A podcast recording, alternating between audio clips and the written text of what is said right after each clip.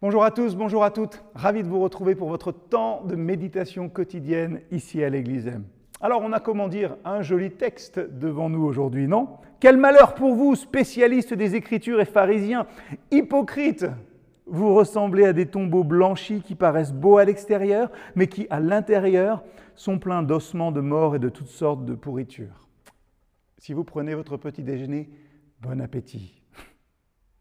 Le Seigneur met en garde les foules hein, et les disciples contre la manière d'agir des scribes et des pharisiens. Oui, il l'a déjà fait hein, dans les premiers versets du chapitre, mais là, il enfonce encore le clou. Leur conduite était en contradiction totale, absolue, avec la loi qu'ils enseignaient au peuple.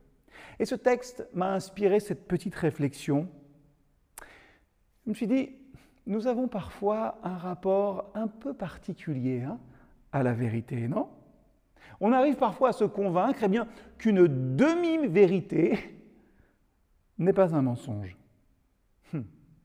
Or, il nous faut bien réaliser hein, que les mensonges construisent des murs autour de nous, hein, que l'amour a du mal à percer. Pourquoi? Parce que les gens ne peuvent recevoir notre amour s'ils pensent eh bien, qu'on les connaît vraiment. Voilà ce qu'on se dit. Ah, mais s'ils me connaissaient vraiment, est-ce qu'ils m'aimeraient encore?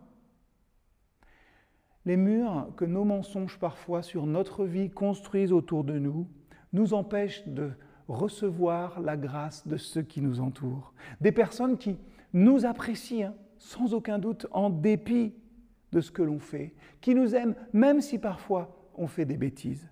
Exemple, si mes enfants font des bêtises, même des grosses bêtises, je préfère qu'ils me disent tout et ainsi pouvoir faire preuve de grâce envers eux. Et je crois que Dieu agit finalement de la même manière envers nous.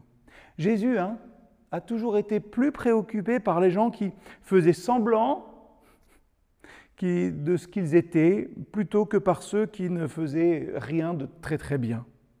Il a agi avec compassion hein, envers les gens qui reconnaissaient leurs erreurs. Et si on regarde bien, quand on regarde tout l'entourage de Jésus, les personnes qu'il rencontre, on se rend compte que Jésus était entouré de personnes qui ne faisaient pas tout parfaitement et qui ont raté le but hein, à un moment ou à un autre dans leur vie. Et je crois que ça, si l'Évangile nous montre ça, ce n'est pas une coïncidence. Jésus cherche des gens comme vous et moi, capables de comprendre la vérité, c'est vrai, mais des gens qui sont prêts à reconnaître aussi leur besoin absolu du Seigneur.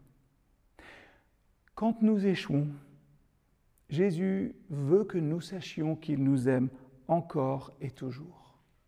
Il l'a fait avec les pécheurs qu'il a rencontrés dans l'Évangile, il le fait avec nous encore aujourd'hui, et je pense qu'il veut que nous l'entendions encore, hein.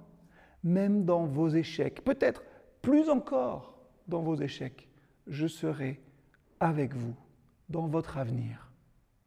On se trompe, hein, tous et toutes parfois. Je crois qu'il nous faut apprendre à ne pas nous cacher parce qu'on a fait une bêtise ou parce qu'on a échoué.